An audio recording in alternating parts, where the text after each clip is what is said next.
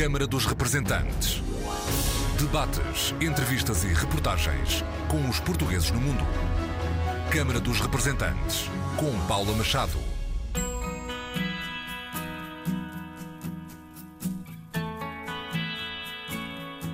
Olá, bem-vindos à Câmara dos Representantes. Pela primeira vez, desde que o português é ensinado em Hudson, no quinto ano, passámos o espanhol, que é um facto incrível. Normalmente o espanhol é a língua estrangeira mais escolhida, quase como uma tradição, até pela proximidade com a América Latina e com a América Central. Mas em Hudson, a primeira vez que o quinto ano tem mais alunos a escolher português do que espanhol. A escola secundária tem cerca de 900 alunos e nós devemos ter à volta de uns 350 alunos a aprender português neste momento. Aníbal Serra, professor de português na escola secundária de Hudson, uma escola pública norte-americana no estado de Massachusetts, Estados Unidos. Nasceu em Castelo de Vide e já viveu em quatro continentes. No mapa de vida de Aníbal Serra, com o ensino da língua portuguesa no ADN, estão quatro países: Portugal, Timor-Leste, São Tomé e Príncipe e Estados Unidos. Claudinor Salomão vive há 55 anos nos Estados Unidos. É um homem do movimento associativo e já foi conselheiro das comunidades portuguesas. Claudinor Salomão continua empenhado na promoção e divulgação do ensino da língua portuguesa em terras norte-americanas, principalmente em Hudson, onde vive. Claudinor Salomão e Aníbal Serra são hoje os nossos convidados. Bem-vindo à Câmara dos Representantes, professor Aníbal Serra, e vamos começar pelas apresentações pela Escola Portuguesa de Hudson. Em primeiro lugar, muito obrigado pelo convite e por poder partilhar também o que fazemos por lá e o que temos feito ao longo destes anos. A Escola de Hudson é uma escola da rede pública de Massachusetts. Tem uma, tem uma longa tradição já com o português, porque já não é, não é recente. Há vários anos que se ensina português em Hudson. E nos últimos oito anos temos uh, conseguido crescer bastante uh, em relação àquilo que tínhamos há uns anos atrás e ao, ao que vamos conseguindo fazer entretanto. Temos, por exemplo, o ensino secundário uh, do... Lá o ensino secundário é um pouco diferente. A estrutura do ensino é é muito diferente da portuguesa. O nono é o primeiro ano do secundário e não o décimo, como, como aqui se faz. E então o nono, décimo, décimo primeiro, décimo segundo, temos português nos anos todos. Uh, há português de herança, português como espécie de língua estrangeira. É muito complexo e há muitas ramificações, mas ensina-se português já neste momento com três professores a tempo inteiro. Um quarto professor, entretanto, nos últimos dois, três anos. Por isso estamos com quatro professores a tempo inteiro a ensinar português só na escola secundária, o que é digno de registro. A escola básica também tem neste momento quatro professores e estamos a começar um programa uh, de dual language, é uma espécie de programa bilingue já no jardim infantil que a tendência é que depois vá crescendo pelo primeiro ciclo, segundo ciclo e por aí fora. É, é um programa bem coeso atualmente. Em termos termos de estimativas, quantos alunos estão neste momento a aprender português? Em Hudson, pela primeira vez, desde que o português é ensinado em Hudson, no quinto ano, passámos o espanhol, o que é um, que é um facto incrível. Normalmente o espanhol é a língua estrangeira mais escolhida, quase como uma tradição, até pela proximidade com a América Latina e com a América Central. Mas em Hudson, a primeira vez que o quinto ano tem mais alunos a escolher português do que uh, espanhol. Por exemplo, a escola secundária tem cerca de 900 alunos Uh, e nós devemos ter à volta de uns 350 alunos aprender português neste momento. Existe um interesse crescendo pela língua portuguesa? É histórico, porque Hudson tem português já há mais de 100 anos. Uh, aliás, o Clube Português fez 100 anos há bem pouco tempo, 2019, acho que até foi ali pré-pandemia. 1886, se não me engano, é quando chega o primeiro português a Hudson, era António Tavares, que até dá nome a uma das salas de leitura da Biblioteca Pública de Hudson. E uh, é histórico também porque as comunidades que lá se fixaram uh, valorizaram muito a língua portuguesa, foi muito mantida entre as pessoas, houve muitas tradições que se importaram para lá e depois, há cerca de uns 40 anos atrás, arredondando os números aqui mais, de forma muito mais breve, que se começou a pôr o português nas escolas públicas também por uma questão da justiça para com as pessoas que pagariam impostos, que estavam a usufruir de tudo e não tinham a língua representada nas escolas públicas. É algo que herdamos muito do esforço de pessoas como Claudinor Salomão, como José Figueiredo, uh, são, são símbolos, ícones uh, da comunidade portuguesa, também Dinis Frias. Houve uma, houve uma linha de pessoas que nos anos 70, sensivelmente, fizeram muito por isto. Por isso o português já vem de há muito tempo atrás e claro que depois foi-se foi -se reformando, até porque as pessoas que falam português uh, em Hudson vão mudando. Quer dizer, nós estamos a falar de uma comunidade centenária. Uh, e sabemos perfeitamente que os netos uh, destas pessoas que chegaram há mais anos atrás, ou de terceira, quarta geração, já não têm o português que nós estamos aqui a falar hoje, ou, que, ou já não têm a exposição, o input e o output de português que, que, seria desejável. E então o programa foi se alterando. Atualmente há muita procura do português também, porque há uma renovação dessa migração lusófona e lusofalante uh, para os Estados Unidos, mais brasileira atualmente, ou seja, nos últimos anos temos recebido normalmente licenciamento a partir de dezembro, janeiro. Há uma vaga migratória muito grande a vir do Brasil que está a renovar um pouco o ciclo mas que tem um caso, tem, tem nisso é um caso de estudo, Hudson, porque é uma boa convivência entre uh, lusofalantes de várias partes do mundo. E isso faz com que o ciclo se renove. Os tais descendentes europeus, hoje a aprender a língua um pouco mais como eu não quero dizer estrangeira para não ferir suscetibilidades, mas no fundo é isso um pouco que se trata, porque já têm muito pouca exposição ao português. Os pais americanizaram, os avós são aqueles que mantêm um pouco o elo com o português e com as tradições, com a culinária, com a gastronomia, com as festas. Um, e, uh, e, agora esta vaga recente de falantes de português que chegou há pouco tempo aos Estados Unidos e que está uh, também a viver em Hudson, porque também encontrou lá portugueses e pessoas que falariam a mesma língua. Isso significa também que as segundas e terceiras gerações eh, já estão despojadas do estigma de ser imigrante, da é. primeira geração, e começam a manifestar-se interesse pelo mundo em geral e olham para Portugal já de uma forma é. diferente. É incrível. Eu fiz, no, uh, quando eu defendi a minha tese de doutoramento em novembro do ano passado, sobre uh, português, língua de herança e em Hudson em específico. Eu fiz várias entrevistas com os pais dos alunos que estão neste momento na escola secundária uh, e uh, são testemunhos incríveis, como por exemplo nomes que se alteraram para, para fugir ao tal estigma do, do e do, do, ser diferente. Por exemplo, alguns uh, nomes, vou-lhe dar um exemplo: Rodrigues, alguém que mudou o nome para Roderick, para ficar mais americanizado, Tavares para Travis, Pereira para Perry.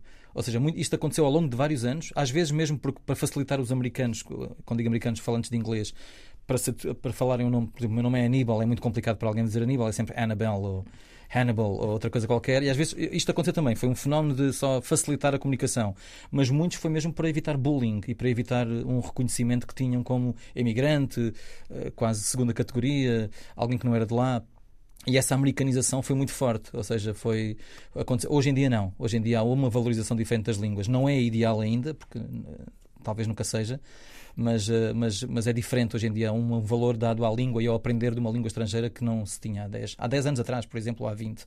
Imaginamos há 50 anos, quando chegaram muitos dos portugueses pós-vulcão dos Capelinhos, por exemplo, que é uma grande vaga migratória para os Estados Unidos. Com Kennedy.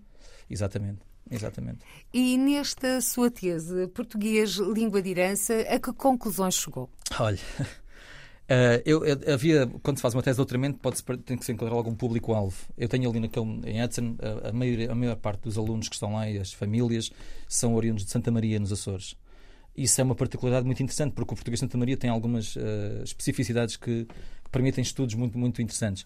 Uh, não fui para São Miguel, para a questão mais micaelense, porque acredito que não fosse tão relevante. Há uma minoria ainda assim muitas pessoas, mas em menor número. Fall River, New Bedford, faria mais sentido alguém fazer um estudo sobre eles nessas localidades. Uh, então, Santa Maria era, era a maior parte da população que nós tínhamos, de falantes de português europeu.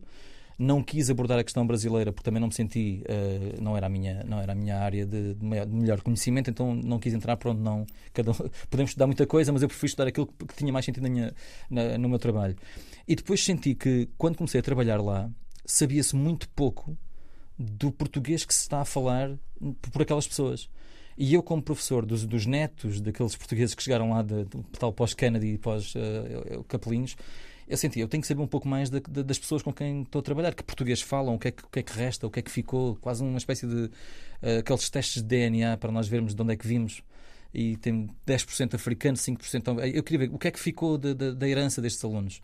E então o meu estudo foi literalmente entrevistar a comunidade toda, uh, perceber a parte histórica e depois gravar os meus alunos, todos eles com ascendência dos dois pai, o pai e mãe de Santa Maria, para não haver uma interferência de inglês uh, nesta, nesta, nesta linha.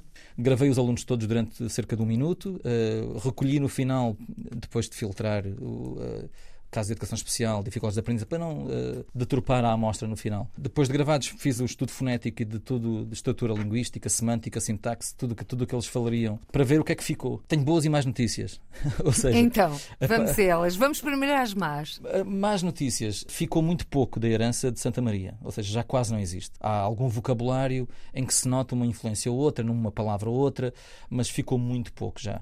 E essa palavra outra pode Por exemplo, a palavra, um exemplo. a palavra muito, que fica muito próxima este texto nasal, que nós fazemos, até há muitos alunos que escrevem muito com um N depois do I, e nós pensámos um pouco, há, há um fenómeno interessante linguístico que leva a que isso aconteça, mas houve ali algumas palavras que ficaram, sei lá, a forma como se terminam algumas desportes, há um final de palavras também se ficou, mas são muito poucos, são, são casos muito pequenos e muito particulares que não fazem, na minha opinião, muita diferença e farão cada vez menos. Trata-se, acima de tudo, de falantes de alguma herança cultural, ou seja, eles são falantes da cultura, já não falantes da língua. Eles sabem perfeitamente as festas todas, a comida que se come, quando é que se celebra o quê. Uh, essa parte cultural está muito presente neles, até porque a comunidade fez muito para manter isso. O Divino Espírito Santo, por, por exemplo. exemplo. Por exemplo, que agora falhamos porque estamos, estamos em Portugal, mas, mas foi uma pena, porque é sempre uma, uma celebração interessantíssima. E, e pós-pandemia, eu imagino a alegria das pessoas ao fazê-la de novo. Mas a parte cultural está lá toda, ou seja, eles são falantes da cultura da língua. Já não são tão falantes da língua da cultura. Isso é que é um fenómeno interessante. Agora, há muito inglês por detrás, no, no fundo a língua um deles é o inglês e essa língua é a base do português que estão a falar. Quer dizer que a herança está um pouco mais afastada. Mas eu acho que eh, se nós. Eh, depois eu fiz esse estudo comparativo com outro, sei lá, com casos de imigrantes na, na Alemanha, imigrantes uhum. em França. São fenómenos muito parecidos.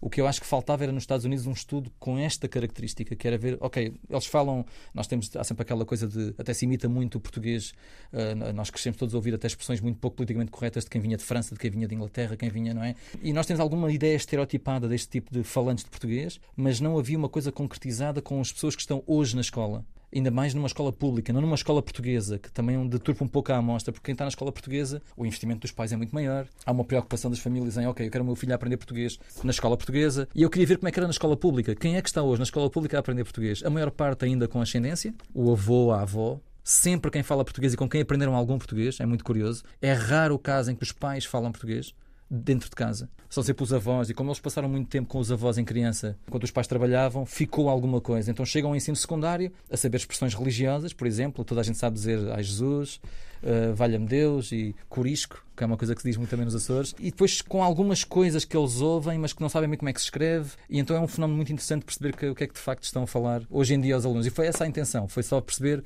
que português se fala. E depois as boas notícias.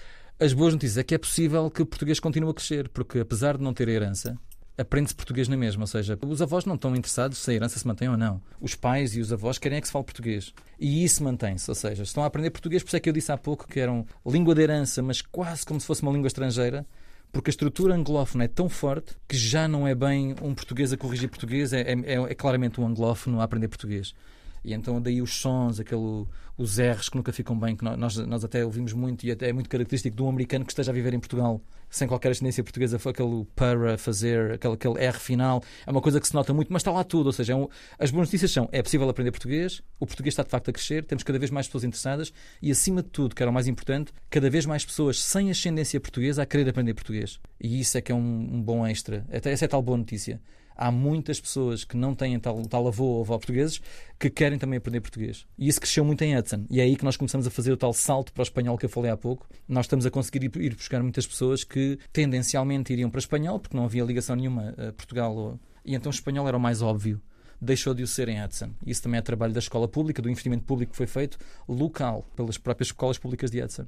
E como é que se pode responder a esse desafio? O governo português, Aníbal Serra, através do Instituto Camões, tem estado sensibilizado para esta questão? Eu acho que a sensibilidade existe sempre. Eh, Nomeadamente a coordenação de ensino. É, não, nós, temos, nós temos também sorte nesse aspecto, ou seja, uh, eu vou para os Estados Unidos com um visto uh, que só é, é, possível porque o Instituto Camões trabalha com o Departamento de Educação de Massachusetts e permite que se criem esses vistos. Chama-se o J1, é um Exchange Visitor uh, Visa, e eles, eu vou para três anos, agora é extensível até mais dois, pode-se fazer cinco anos. Eu, no final do segundo ano, o trabalho que desempenhei também na escola permitiu que a escola me oferecesse um, um visto residente. E então a escola ofereceu-me um green card quando eu, quando eu terminei o segundo ano. não é política comum, mas como não há muitos professores de línguas nos Estados Unidos, eu acho que o pensamento deles foi se calhar vale mais a pena investir aqui do que estar todos os anos a ir buscar um novo. Acho que foi isso, sem falsa modéstia. Acho que foi mais isso, foi mais uma questão económica e tática do que propriamente, olha, vamos apanhar aqui o Cristiano Ronaldo isto, não tem nada a ver uma coisa com a outra, não é isso que se trata. Acho é que foi um investimento de uma pessoa que estava, estava a dar resultados e, e isso aconteceu. O Camões é fundamental nessa parte, ou seja, garante o visto para muitos professores que estão neste momento a trabalhar, vindos de, de Portugal, mas no meu caso é aí que vai parando, porque a escola depois também tem uma autonomia muito grande em relação aos currículos, não quer colar-se a um currículo muito português, não quer colar-se a um manual em específico e afastamos um pouco do Instituto Camões, nesse aspecto, em, em termos curriculares. Sensibilidade do governo. Até há bem pouco tempo nós não tínhamos sequer tempo de serviço reconhecido, ou seja, o trabalho que nós fazíamos uh, lá não era reconhecido como tempo de serviço, por exemplo, para concurso docente aqui em Portugal. De facto, também mudou uh, recentemente, também por pressão do Camões e também por pressão de uh, pessoas da nossa comunidade que fizeram esse, como Claudino Salmão, por exemplo. Já lá vamos conversar com o Claudino Salmão. Eu vou colocando a deixa porque, de facto, é verdade. É, são pessoas que fazem muito pela, pelos professores e que têm feito também essa parte mais política, às vezes substituindo os políticos profissionais. Eu trabalhei para o Camões em várias oportunidades, ou seja, eu falo também com algum conhecimento prático das coisas. Mas antes de irmos ao seu trabalho no Camões, noutras partes do mundo, uhum. Aníbal Serra, a minha curiosidade ficou aguçada, onde podemos encontrar a sua tese? Foi publicada? Sim, pela Universidade de Évora, ou seja, a minha tese foi feita pela Universidade de Évora, com orientação da professora doutora uh, Maria Filomena Gonçalves e pelo professor doutor uh, Joseph Abraham Levy, da George Washington University. E então foi um trabalho de seis anos, que demorou um pouco mais. Também houve pandemia pelo caminho, entretanto nasceu o meu filho. E para quem trabalha e estuda... Então uh, pode dizer se teve dois filhos? Tive dois filhos, tive dois filhos, tive dois filhos. E, e foi curioso que muitas das coisas que eu comecei a ver o meu filho a fazer quando começou a aprender a falar foram fenómenos muito interessantes que eu estava a estudar também enquanto fazia pesquisa. E isso foi, foi muito engraçado. Tais como? Por exemplo, ele agora diz uma coisa muito interessante que é quando ele está a brincar com bonecos que se transformam em super-heróis. Ele faz uma coisa muito curiosa de falantes de bilíngues, como, como os meus alunos, que é ele, ele diz o seguinte: Este boneco entornou-se em super-herói. E em vez de ele dizer transformou-se, ele diz entornou-se. É o turn. E ele aportuguesou ali uma coisa que ele já ouviu os amigos a dizer: Oh, I turn into something, aquela coisa de transformei-me em. E então ele, por exemplo, faz isso muito. Por exemplo, algumas palavras que ele coloca no meio, porque nunca calhou, nós usamos a palavra slippery, que é escorregadio. Eu provavelmente nunca falei essa palavra até ele aprender a palavra inglesa. E então, uh, cada vez que estamos a falar, eu digo sempre, pai, cuidado que aí é slippery. E eu comecei a pensar assim, peraí, até é um alerta para mim, eu nunca falei disto antes, porque se eu falasse antes, ele não usava o inglês. Ou seja, houve montes de fenómenos de uma criança a aprender a falar, que é super interessante. Que idade é que ele tem atualmente? Agora tem 5 anos. E vai continuar no bilinguismo. Agora, agora vai para o tal programa Dual Language que nós criamos, hum. Que começou este ano no Jardim Infantil e depois primeiro, primeiro ano, segundo ano, terceiro ano e por aí fora. Tem a sorte de termos criado um programa também para crianças como ele. Uh, isto não foi feito para o meu filho, mas foi feito para os filhos como o Vicente, ou seja, que é o meu filho, para poderem eh, manter o português muito vivo, aprendido de forma formal, que é uma coisa que não se fazia durante muitos anos e muitas gerações não tiveram essa sorte. Os tais Rodericks e Travis e Perrys que nós falámos há pouco. Também não havia essa sensibilização. Era, era. E também havia quase. Havia muito orgulho em ser português dentro da comunidade portuguesa, dentro da comunidade um portuguesa. orgulho entre aspas. Mas depois, fora da comunidade portuguesa, havia aquela vergonha alheia de pá, eu não quero ser considerado. Uh, é melhor eu não ser muito imigrante e por aí fora. Por exemplo, em relação à questão do orgulho português, lembro-me de uma entrevista que fiz com uma mãe que de manhã a mãe eh, fazia-lhe um grão com bacalhau, ou assim, uma coisa para ela, para ela comer na escola secundária no almoço. E para mim, grão com bacalhau é das melhores coisas que eu posso ter para o almoço, ou seja, é fantástico. E ela, por vergonha de comer aquilo à frente dos, dos colegas americanos, deitava fora a comida não comia enquanto estava na escola uhum. para não ter a vergonha de estar a comer bacalhau com grão, porque os colegas perguntavam-lhe: Mas o que é que estás para aí a comer? Ou o que, é que é isso? O que é que não estás a comer um peanut butter and sandwich? Like, aquelas coisas típicas americanas. E então é esta pressão social, que é uma coisa que acontece com as pessoas, quer dizer, não, a pressão dos pares existe. Eu tive esse receio com o meu filho quando ele foi agora para a escola, porque o meu filho é muito de arroz, carne, coisas portuguesas, aquela, não, típico, e a comida do pai, a comida de casa. E quando ele foi para a escola, eu tinha aquele receio dele agora começa a ver os outros a comer aqueles cheese sticks, aquelas coisas muito artificiais e que, que, eu, que a mim faz arrepios, mas se ele quiser comer, o que é que eu posso fazer? Não é? Ou seja, e então houve um dia que ele me perguntou se eu, se eu podia comer aqueles pauzinhos de queijo que é uma coisa muito americana que são uns... E eu disse, ah, oh, filho, se, se isso tu queres, eu posso te comprar, não há problema nenhum. E eu comprei-lhe um e ele disse, pá, isto não é comida.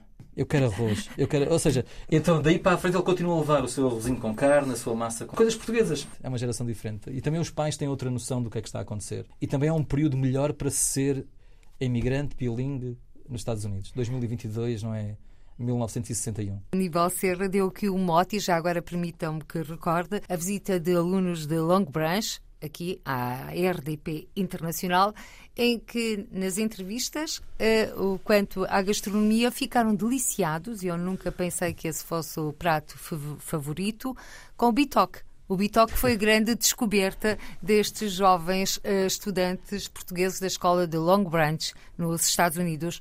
Claudinor Salomão vive há 55 anos, mais de meio século, em terras norte-americanas. Nasceu no Lebon, Beira, passou por Tondela, foi viver para os Estados Unidos, um paladino das comunidades portuguesas, um lutador. Teve filhos também em terras norte-americanas. Como é que foi essa evolução dos seus filhos? Sempre falaram português e continuam a falar. Bem, eu tive tive sete filhos e estou a acabar de instruir a nível universitário.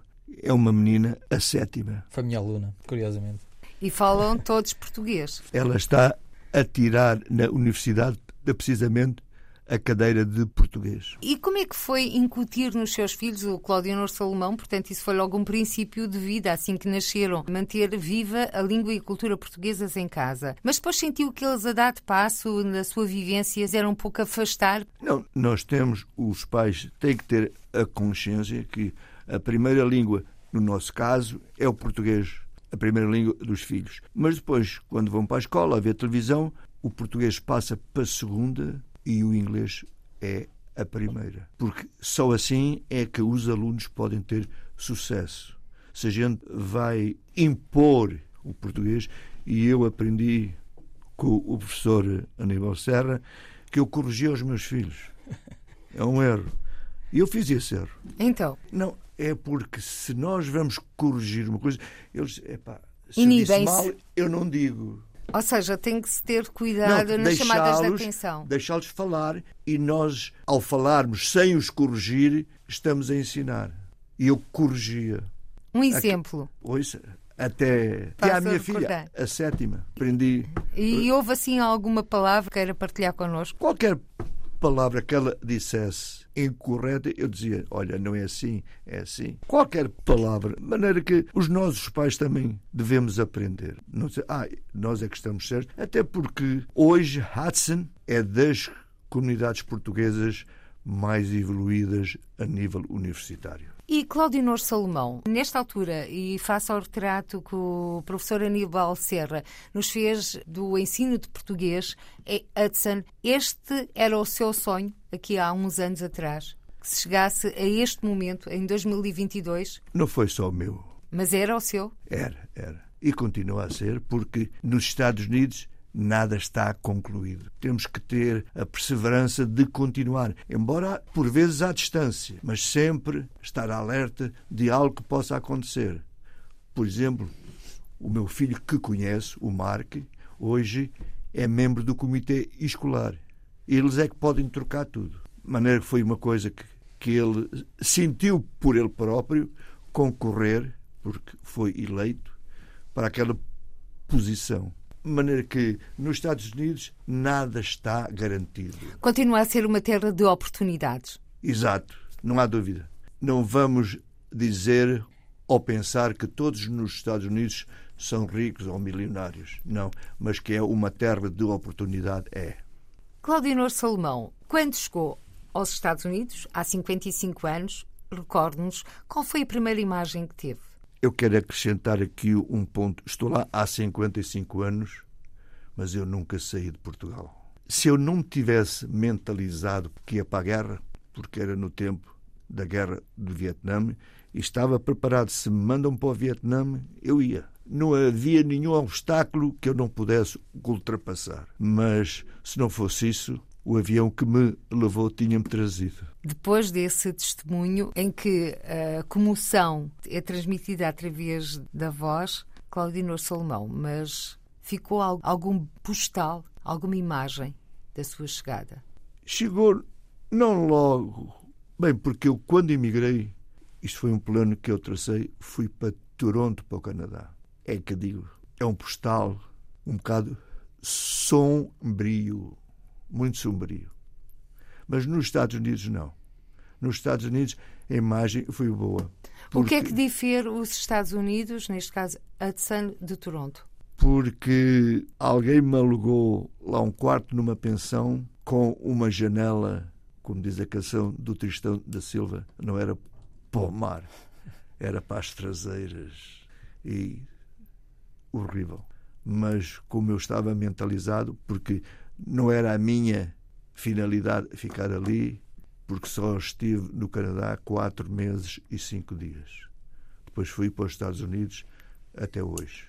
E acho que é de recordar as coisas boas. Porque quando eu cheguei aos Estados Unidos, ainda não estava lá um mês da entrada no hospital e o doutor disse-me se vem dois dias mais tarde tinha que ser amputado de um braço, de uma infecção que eu arranjei a trabalhar na construção. Mas, como eu disse há pouco, estava mentalizado para o pior.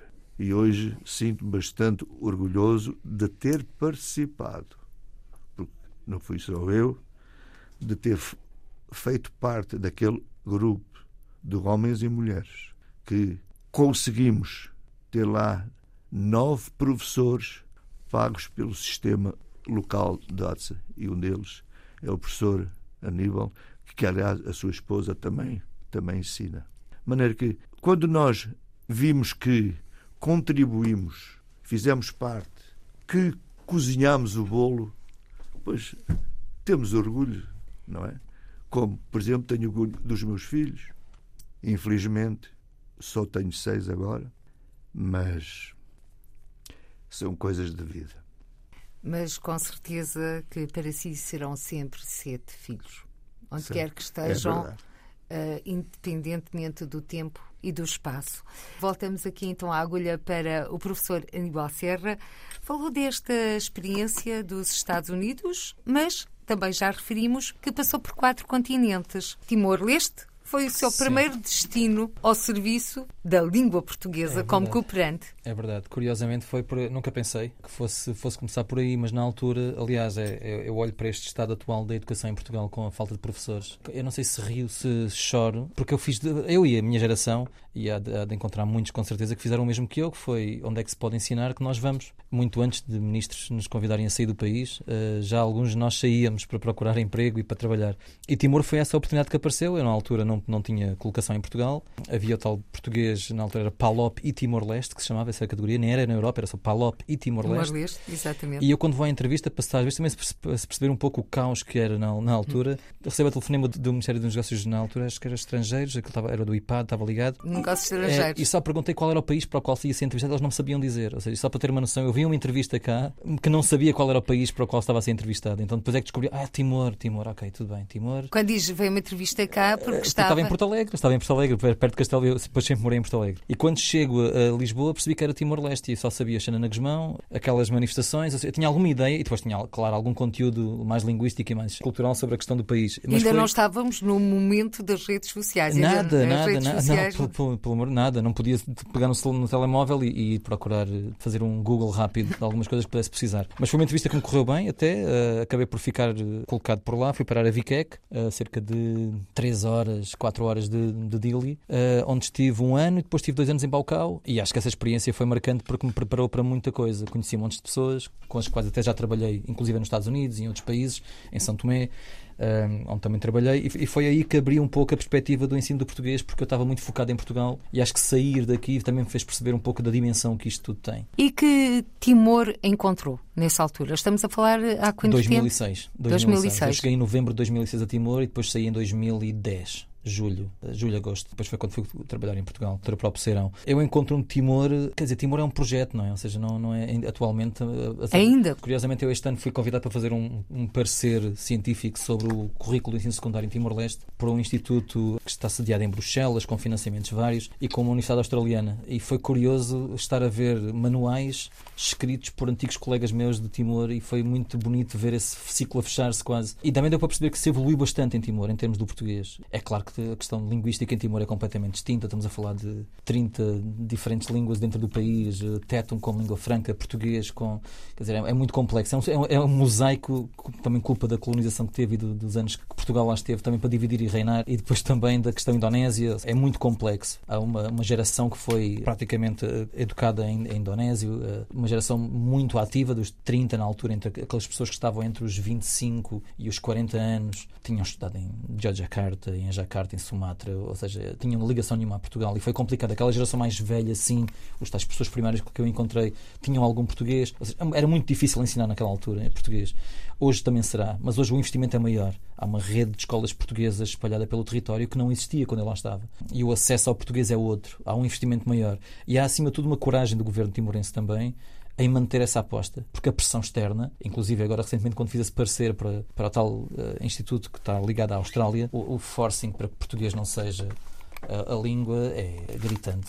E eu lembro de uma entrevista com eles, estava uma reunião de trabalho em que eram cerca de seis australianos e eu, e uh, o tom da conversa era isto não faz sentido, porque é que o português é isto? E eles não sabiam, de facto, eu acho que eles, por algum desconhecimento e por pressa em contratar-me para terminar os prazos das entregas dos relatórios, não perceberam que eu tinha trabalhado lá e tinha muita paixão pelo português em Timor. E eu percebi claramente que o tom da conversa não era esse, mas o meu relatório fez questão de ser justo para com o projeto e para com o governo e para com Existem muitas expressões para que o, o inglês Muito. passe a ser uma língua, digamos, uma língua oficial, já o é, de certa forma, uhum. mas que seja a língua do cotidiano. É, é, existe, e depois os vizinhos, não é? Estamos a falar de meia ilha no meio de Austrália, Austrália. e outro gigante que é a Indonésia. Sim. É muito complicado. Eu acho que é, por isso é que eu falei na coragem do, dos, dos governantes timorenses e também até do governo português em manter esta parceria que tem que se manter durante muitos anos e ser reforçada, porque é de facto muito corajoso fazer. Uma coisa é Santo Meio Príncipe, tem sempre ali Angola, Moçambique, Guiné, Cabo Verde. Há ali mais, mais amigos, não é? Amigos entre aspas, claro, mas há ali mais falantes. e, uma comuni e também uma comunidade em é. Portugal que é da claro, mobilidade claro. é mais fácil. Por, exemplo, eh, se não houver um investimento, como já sei que houve e está a ser feito nas universidades em Timor-Leste, um aluno que termina o secundário acaba por uh, poder estudar onde? vai para Lisboa, de Timor, com que condições, com que bolsas, com que financiamentos, com que apoios, depois regressa, essa questão é, mais, é muito mais complexa, não é? Do que em São Tomé e Príncipe. Por exemplo, que há muito mais família em Lisboa, há sempre familiares, e depois os São Tomenses têm essa característica, têm laços familiares muito fortes, ou seja, eles mantêm-se muito em contato uns com os outros, às vezes vizinhos, que são quase família. Tenho muitos alunos com quem trabalhei em 2014, que estão neste momento aqui em Lisboa a estudar, ou estão na Universidade da Beira Interior, por exemplo, com os quais ainda mantenho contacto, e isso acontece porque é muito mais fácil chegar aqui do que vir de Timor para cá. Uma cooperação de proximidade. É, proximidade. Neste caso, a distância importa muito. Eu acho que a questão timorense também tem. Aliás, foi, foi, um, foi um fenómeno. A distância de Timor foi sempre um entrave uh, usado para muito investimento que pudesse ser feito lá. Quer dizer, Portugal era muito longe, ou seja, era, era de facto muito distante. E, uh, e, esse investimento nunca foi feito ao longo de anos. Até há dados interessantes, por exemplo, no tempo colonial português, a escola primária de Baucau tinha cerca de 50 crianças a estudar. No tempo indonésio eram cerca de 2 mil, ou seja, porque o investimento era já ali. E Portugal esteve sempre um pouco afastado nessa questão. E é complexo, é muito complexo trabalhar Timor, mas atualmente é de uma coragem enorme manter o programa. E ele está a crescer e claro que terá frutos, mas é um processo, é um projeto. E quem, quem esperar resultados ao fim de 15, 20 anos é porque não, não está a ser, não percebe do que está a falar, não sabe do que é que está sequer a, a discutir. Aliás, se o português fala em Timor e se mantém vivas algumas vertentes da cultura portuguesa, é exatamente graças ao povo timorense. Claro. Não só aos claro, governantes. Claro, é uma identidade. Um ADN sim, sim, de reconhecimento, se bem que para muitos portugueses, até ao massacre, Timor fazia parte do nosso imaginário. Eu antes de ir para Timor, eu, eu só conhecia pessoas que tinham uma ideia muito idílica e romântica de Timor, porque a maior parte, quem, quem, quem foi para o ultramar, quem teve que fazer, uh, e que foi, por exemplo, Ang Angola, colonial. como o meu pai, por exemplo, que esteve em Angola, teve uma, uma espécie mais traumática de, de, de, de ir para, é, para outras partes do ultra, para, para outras partes, vamos chamar-lhe, ditas na altura portuguesas. Quem foi para Timor foi o paraíso. Eu lembro-me de um senhor que uma vez me bateu à porta em Balcau. O senhor devia ter aí uns 70 e tal anos. E eu de repente vejo um senhor a falar português, a bater-me à porta e eu, desculpe, mas está tudo. Mas não estava à espera, não era normal aparecer um senhor daquela idade em, em Balcau, que não, nem sequer é Dili. E o senhor tinha feito o ultramar dele eh, em Timor nos anos 60 e almoçou connosco, ficou connosco um monte de tempo e disse-nos que não queria morrer sem voltar a Timor. Este senhor apareceu-me sozinho, perdeu-se em Singapura no aeroporto, foi uma confusão. Nós lá conseguimos tirar o número, conseguir o número da família, ligámos logo os nossos números telefónicos para a família dizer: olha, o senhor está connosco, não se preocupem, ele está bem. Então, agora imagine eh, a ligação emocional que se cria. Ainda hoje em dia há muitos encontros de pessoas que fizeram o ultramar, em, a experiência no ultramar, ou seja, o serviço militar em Timor-Leste, que se juntam, porque foi, de facto era, era calmo, era tranquilo, era pacífico, não era Angola, Moçambique ou Guiné-Bissau, por exemplo. Ou, então essa experiência, esse imaginário mais tranquilo, mais pacífico, mais calmo. As ficou, praias. As praias, aquela questão. Sim, mas também há praias em Moçambique lindíssimas, ou seja, eh, tem Santo Tomé, quer dizer, o Guiné, é, ou seja, mas é aquela questão, de, há sempre uma, uma ideia muito romântica da coisa, mas nós temos que perceber que Timor tem o seu percurso próprio, há muitas identidades dentro de Timor também. Eu lembro-me que trabalhava em Balcau e dois motoristas meus, um falava fataluco, outro falava macassai, que são duas, eles eram vizinhos e falavam línguas completamente distintas, depois falavam teto uns com os outros, estavam a aprender português. E eu acho que as pessoas, quando pensam em Timor, pensam, mas como é que aquilo não resulta logo? Eh, pessoal, e, e só para se perceber a diferença, um, dois, três, sei lá, uh, da rua Tolo é um, dois, três em teto,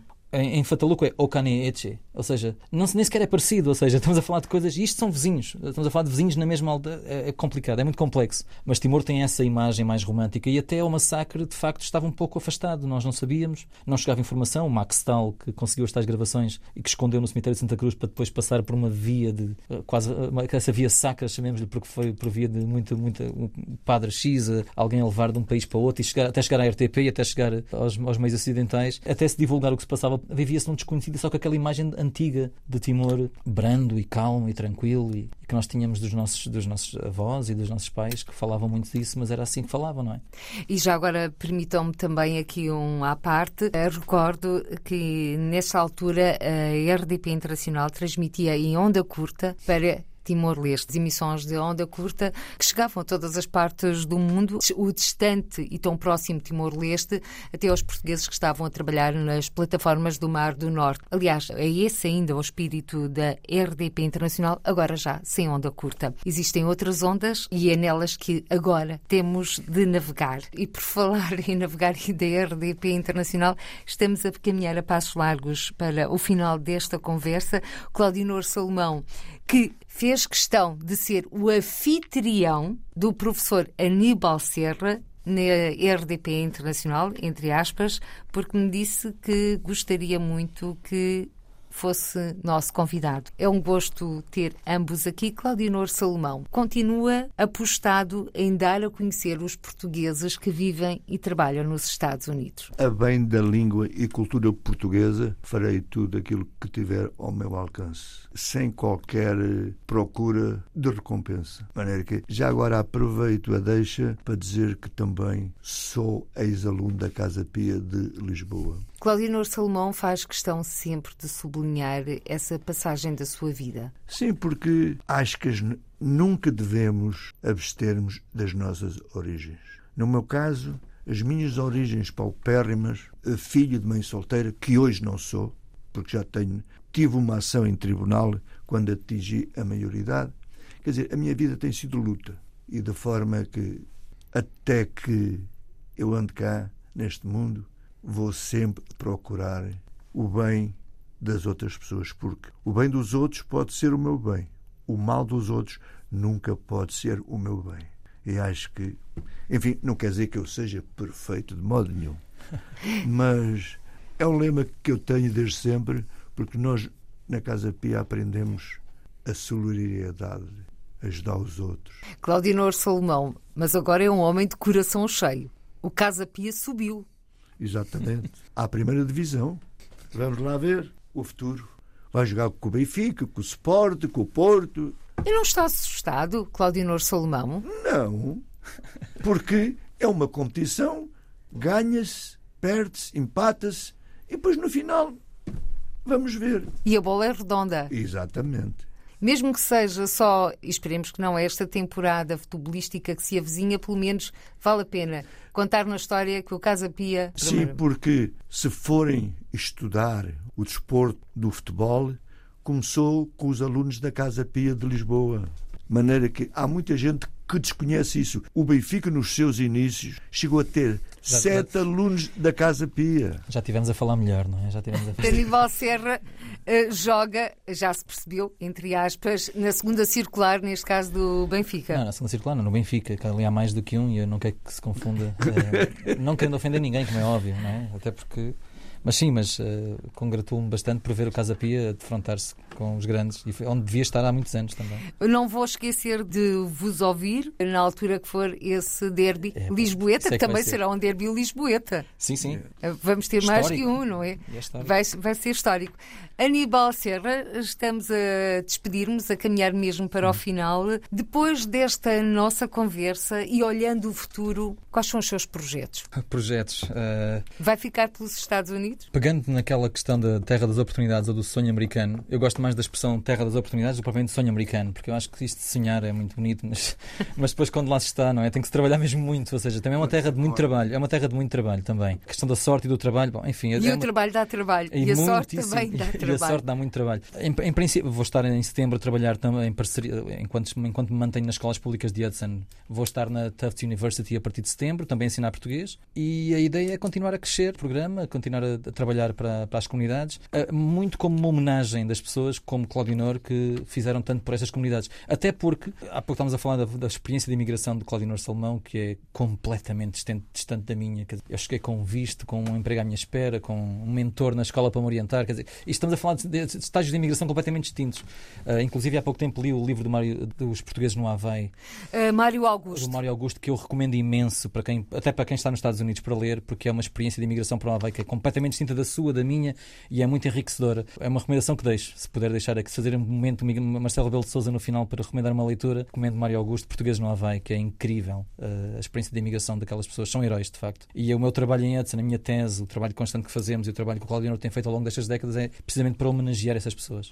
E agora, voltando ao trabalho que vai iniciar agora em setembro na Universidade, na Tufts Universidade, em Medford, vai como professor convidado ensinar português. Exatamente, sim, sim. No primeiro semestre, uma disciplina mais da área da sociologia da imigração, se é que se pode chegar aí, mas é um pouco mais de história da imigração e depois de trabalho comunitário e depois no segundo semestre língua uh, e cultura também de português. Já está dado o mote para uma próxima conversa com o professor Aníbal Serra, a quem agradeço ter participado nesta edição do Câmara dos Representantes e a Claudinor Salomão, um homem do movimento associativo que também já foi conselheiro das comunidades portuguesas e que continua a defender os interesses da língua e cultura portuguesas em terras norte-americanas, mais concretamente em Hudson. Claudinor Salomão, foi um gosto e agradeço-lhe o facto de nos ter trazido até à RDP Internacional, ao Câmara dos Representantes, o professor Aníbal Serra. A ambos, as maiores felicidades para si que nos está a escutar. Continuação de dias felizes. Até ao próximo encontro. Câmara dos Representantes. Debates, entrevistas e reportagens com os portugueses no mundo. Câmara dos Representantes, com Paula Machado.